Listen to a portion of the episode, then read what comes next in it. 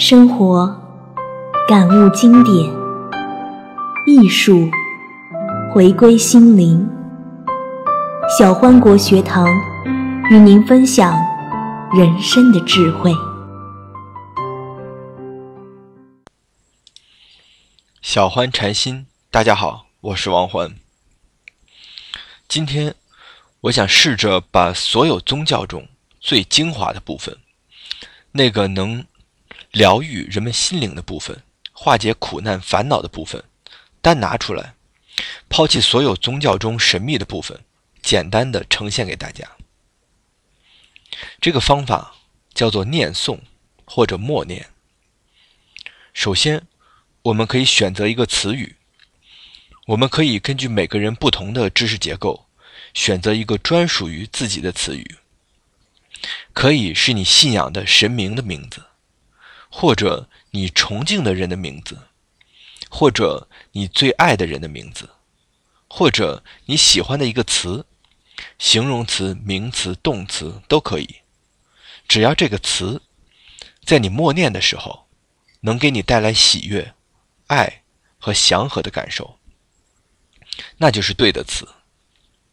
你可以花一些时间，选择一个自己专属的词，适合自己的词，以便长期使用的一个词。选好之后，我们可以把这个词当做一个自己宝贵的秘密，在很多时候，心里可以默念，这不复杂，只需要一遍一遍重复就可以了。没有什么太多注意事项，为什么要这么做呢？我们不谈神明加持，或者死后往生天堂，或者类似的神秘现象，这些都放在一边。我们只谈是否能降服我们的痛苦和烦恼。我们总有孤独的时候，脆弱的时候，抑郁的时候，痛苦的时候。那个时候，我们连呼吸都困难。我们无能为力，我们生不如死。心灵的痛苦相对于身体的痛苦，也许更加难以忍受。在这个时候，你的专属词就派上用场了。如果你一个人独处，可以大声的读出来，一遍一遍；如果有人在或者公共场合，心中可以默念，这样谁也不知道你在偷偷的安慰自己的心灵。否则，也许会被当成神经病。默念这个词语，让心和这个词语连接不断，一遍又一遍。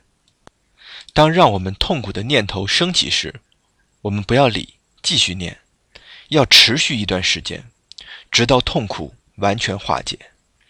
如果痛苦非常强大，我们也要非常用力的念，让心回到这个词语。在没有强烈痛苦的时候，坐车、走路或者生活中，心中也可以默念，让心回到当下。这会让我们看清生活中细微的变化，痛苦如何升起。很简单吧？只需要默念一个词语，您可以试一试，有用还是没用，只有你自己能告诉自己。也许可以留言告诉我。你的使用心得，东方的念佛，西方的祈祷，都是这个原理。你可以试一试，无上的法宝就是这么简单。今天就分享到这里，下期见。